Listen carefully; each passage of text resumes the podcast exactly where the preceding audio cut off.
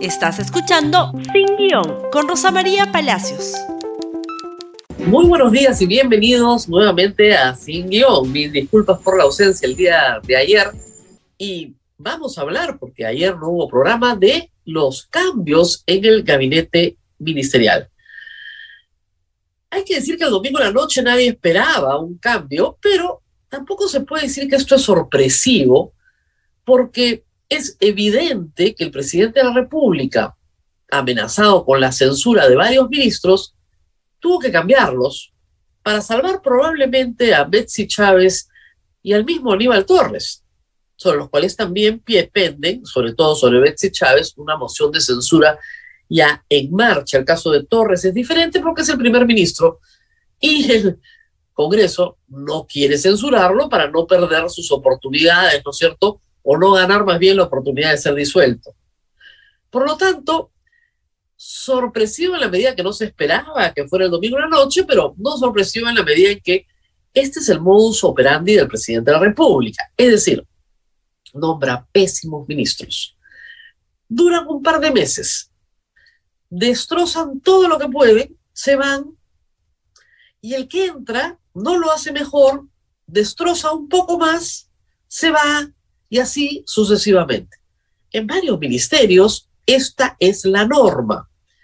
Y con destrozos me refiero a que parece ser que hay un entusiasmo enorme en Perú Libre por controlar ministerios donde pueden realmente hacer daño a la economía. Parece parte de una estrategia por la cual se le exige a Aníbal Torres, ahora íntimo de Vladimir Cerrón, hacer todo lo posible para que la economía no funcione agudizar las contradicciones, hacer que el pueblo reclame una asamblea constituyente como la única salvación a sus inmensos problemas. Pero el problema central es que parece ser que esta estrategia, la de Vladimir Cerrón, pues no está resultando muy eh, conveniente para la sobrevivencia del propio presidente de la República. Dicho de esta otra forma, como veremos más adelante, a Vladimir Cerrón estos cambios no le gustan y eso es por el momento lo más positivo que podemos decir de estos cambios, porque si no le gustan a Emil Cerrón, no están tan mal, ¿verdad? Es una buena noticia que no le gusten. Y empecemos por conocer a los nuevos ministros, por favor. Vamos por el primero, la gráfica del señor eh, Barranzuela Quiroga, que entra al Ministerio de Transportes y Comunicaciones, reemplazando a Nicolás Bustamante. Nicolás Bustamante era el sucesor de Juan Silva, su secretario general como dirían en Venezuela, caimanes del mismo pozo, porque la verdad es que el señor eh, Bustamante no hizo ningún cambio donde tenía que hacerlo. El nuevo ministro Barranzuela viene de la gerencia general del gobierno regional de Tumbes, ¿ok? No es mucho cartel para manejar el ministerio más importante en cuanto a gasto público que hay en el Perú, pero todo dependerá de los cambios que haga. Anoche se conoció una grabación en el programa de Philip Butters en la cual Samir Villaverde intercambia ¿no? datos con Bruno Pacheco y le dice, yo ya tengo controlado el MTC, entra de vice. ¿Por qué le decía tengo controlado? Porque tiene controlado las instancias inferiores de decisión y por supuesto los comités de adjudicación. Y le daba la lista de las obras que, digamos, él quería controlar viviendo transportes, le decía, esos son, ahí hay que estar. Y el otro le decía, no, yo me quedo secretario general porque coordino con todos. No prueba nada, reitero, del fraude, pero sí prueba de, la, de los actos preparatorios para llevar a cabo, ¿no es cierto?, una organización criminal dentro del Ministerio de Transportes y Comunicaciones que prevalece, que prevalece. No se ha ido entre Juan Silva y este señor Bustamante nombraron a todos los que están ahí. Por lo tanto, habrá que ver, ¿no es cierto?, qué tanta autonomía tiene el señor Barranzuela para hacer los cambios. Si no cambia nada, bueno, sigue siendo todo igual. Reitero, una persona que viene de una gerencia general de gobierno regional no tiene las capacidades para manejar el ministerio más grande del Perú en cuanto a gasto público. No las tiene y además tiene algunas multas, multas siendo ministro de Transportes y Comunicaciones. Es la verdad que complicado. Detengámonos aquí. Siguiente, por favor. El caso del el ministro del Interior. Este es un caso muy raro. Dimitri Nicolás Segmanche Artola reemplaza a Alfonso Chávarri. Lo que es curioso es que el señor sí ha ocupado un puesto importante dentro del Ministerio del Interior, ha sido jefe de gabinete de asesores de Avelino Guillén, sindicado como el ministro Caviar, los caviares, ¿se acuerdan ustedes todo lo que gritaba Cerrón? Bueno, ha entrado y de acuerdo a varias personas con las que he conversado, es una persona que sí tiene mucha experiencia en el sector público y en el sector interior y tiene todas las maestrías necesarias para ser ministro del Interior. Un buen nombramiento que en el caso del presidente de la República es raro. Es raro que haga un buen nombramiento, por eso todo el mundo le llamó la atención. No por las calidades del señor Dimitri Segmaché, sino porque finalmente haya sido nombrado, además, con críticas bastante duras al actual presidente del Consejo de Ministros, Aníbal Torres salvo que Aníbal Torres vaya a salir de inmediato. Lo cierto es que como primer acto ha removido al director general de la policía. Y si lo ha removido es porque cuenta con esa carta como primer arma, ¿no es cierto?, para reorganizar el sector de una manera más adecuada. Veremos pues qué pasa con él. Siguiente, por favor. Tenemos una mujer más en el gabinete, Alessandra Herrera Jara, es abogada, por lo menos, por lo menos es abogada, ya es algo importante, titulada por la San Martín de Porres, pero fue ministra en el brevísimo gabinete Valer y probablemente llegó de la mano de la estructuración que hizo el señor Bermejo. Ella ya fue directora general de formalización minera, es decir, es una persona que ha trabajado en el Ministerio de Energía y Minas, pero también en el sector público ha estado en agricultura y ha estado en interior. No es que sepa mucho de minería, pero por lo menos ha estado en formalización minera y tiene tareas importantísimas. Por, por ejemplo, rescatar las bambas. Ya tiene 36 días sin operar. Gravísimo para la recaudación. Gravísimo. Y por supuesto, rescatar Petroperú, el anterior ministro, el señor Carlos Palacios, se la pasaba insultando a Campodónico, el anterior ministro que era favorito del rey, o sea, favorito de Vladimir Serrón, porque estudió en Rusia, decía, es muy importante estudiar en Rusia para dirigir energía y minas, ¿no? Eh, en fin, esperemos que lo haga bien porque tiene mucha tarea.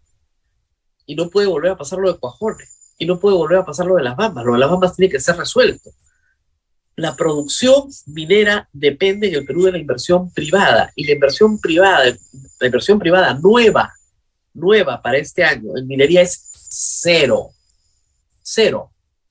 ¿Podrá la ministra revertir eso con una bancada que la desconoce y con Vladimir Cerrón diciéndole, que, diciéndole prácticamente que es lacayo del imperialismo yanqui? Bueno, eso habla bien de la ministra, eso hay que decirlo de nuevo pero tendrá las capacidades para revertir una situación muy difícil, lo sabremos en la cancha. Y finalmente, finalmente, por favor, lo más grave de todo. El señor Javier Arce Alvarado es ministro ahora de Desarrollo Agrario y Riego. Reemplaza al señor Sea, que era pésimo, que era un profesor, ¿no es cierto?, del área rural en Puno. Este señor ni siquiera es profesor, porque tiene una carrera de administración de empresas en un instituto superior tecnológico, no tiene educación universitaria, no tiene nada registrado en su NEDU, nada. Ni siquiera este instituto que no figura en la página del Ministerio de Educación. Y fue teniente alcalde de un distrito, sí, del 96 al 99, cuando era muy joven, la verdad, pero experiencia en agricultura, cero. Experiencia universitaria, cero experiencia en el sector público breve. Y este señor es el que tiene que enfrentar uno de los problemas más graves que ha enfrentado la agricultura peruana, que es la crisis de fertilizantes. Pero no solamente eso, sino que tiene que enfrentar una crisis alimentaria que desborda la agricultura, que es mucho más grande, que puede estar azotando al Perú y al mundo en los próximos seis meses. ¿En serio, señor Pedro Castillo? ¿No había nada mejor? Claro, lo que tenía era malo y estaba a punto de ser censurado, igual que el ministro del Interior, y por eso los han cambiado. Porque ese es el modus operandi, reitero. Cuando ya están con la soga al cuello, lo sacan después de que han hecho un montón de daño. ¿No me creen? Piensen en salud. ¿Qué hizo Condori? Destrozar el programa de vacunación. El nuevo ministro no ha podido revertir ese destrozo y ahí sigue. Y ahí sigue. Y ahí siguen todos. ¿O ustedes creen que es normal tener un ministro de Educación que ha plagiado su tesis? ¿O una ministra de Trabajo que ha plagiado su tesis? Pero los van a dejar ahí hasta que ya tengan, ¿no es cierto?, la soga al cuello y estén al borde de la censura. Y ahí lo sacan, cuando no da más. Pero el daño está hecho. Y ese es el modus operandi de este gobierno, lo cual debería alertar al Congreso a censurar mucho más rápido porque en dos meses, que es el tiempo promedio de duración de nuestros ministros, sí se puede hacer mucho daño. Y el presidente Castillo, ¿no es cierto?, tiene la idea de que dar una noticia buena, una noticia esperanzadora al país, es decirle que va a seguir cambiando ministros. Son tan malos que él mismo se da cuenta de que una noticia popular puede decirle, decirle a la gente, los voy a cambiar. A ver, escúchenlo. Muchas veces se nos cuestiona cuando salimos de acá, de, estas cuatro paredes, y vamos donde, donde están las necesidades. Vamos a, sus comunidades de ustedes, a sus regiones de ustedes. Y cueste lo que cueste, tenemos que ir. Y si hay que ir caminando, tenemos que llegar, porque de eso estamos hechos nosotros. Escuchar a los hermanos, escuchar a los padres de familia, escuchar a las comunidades, al campesino. Y por eso, en la noche de ayer, también hemos tomado la decisión de hacer algunos cambios ministeriales y los próximos días vamos a seguir haciéndola, porque nuestro, nuestro gabinete, nuestros ministros están en constante evaluación. Los ministros se deben al pueblo, se deben a ustedes. Y ustedes quisieran, quisiéramos también que ustedes sean los ojos y los oídos y alcáncenos. Si algún funcionario, algún director en algún ministerio de educación toman nuestro nombre, Ay, ay, ay. O sea, son tan malos que en los próximos días los voy a seguir sacando. ¿ah? Esa es la buena noticia. Dios mío, ¿por qué no sacan la agricultura de una vez, dado que, digamos, nos ahorramos el trámite de los dos meses donde hacen daño, ¿no es cierto? Impone a uno competente que no haga tanto daño como él hizo el anterior. Porque sí hacen daño. Claro que hacen daño. El programa de compra de fertilizantes es muy malo. No puede ser que le den fertilizantes solo a los que tienen menos de 5 hectáreas, es ridículo. La compra que están haciendo es minúscula en comparación con lo que se necesita. O sea, esto es curar el cáncer con una aspirina, pues. No funciona. Su plan no funciona, es malo. Tienen que comprar más, mucho más, para evitar un problema complicado. El Perú tiene muchas fortalezas tenemos producción agraria suficiente para alimentar al país y podemos exportar. Tenemos diversidad. Pero todo eso tiene que ser parte de un plan bien hecho, no el mamarracho que ha dejado sea. Después no se quejen.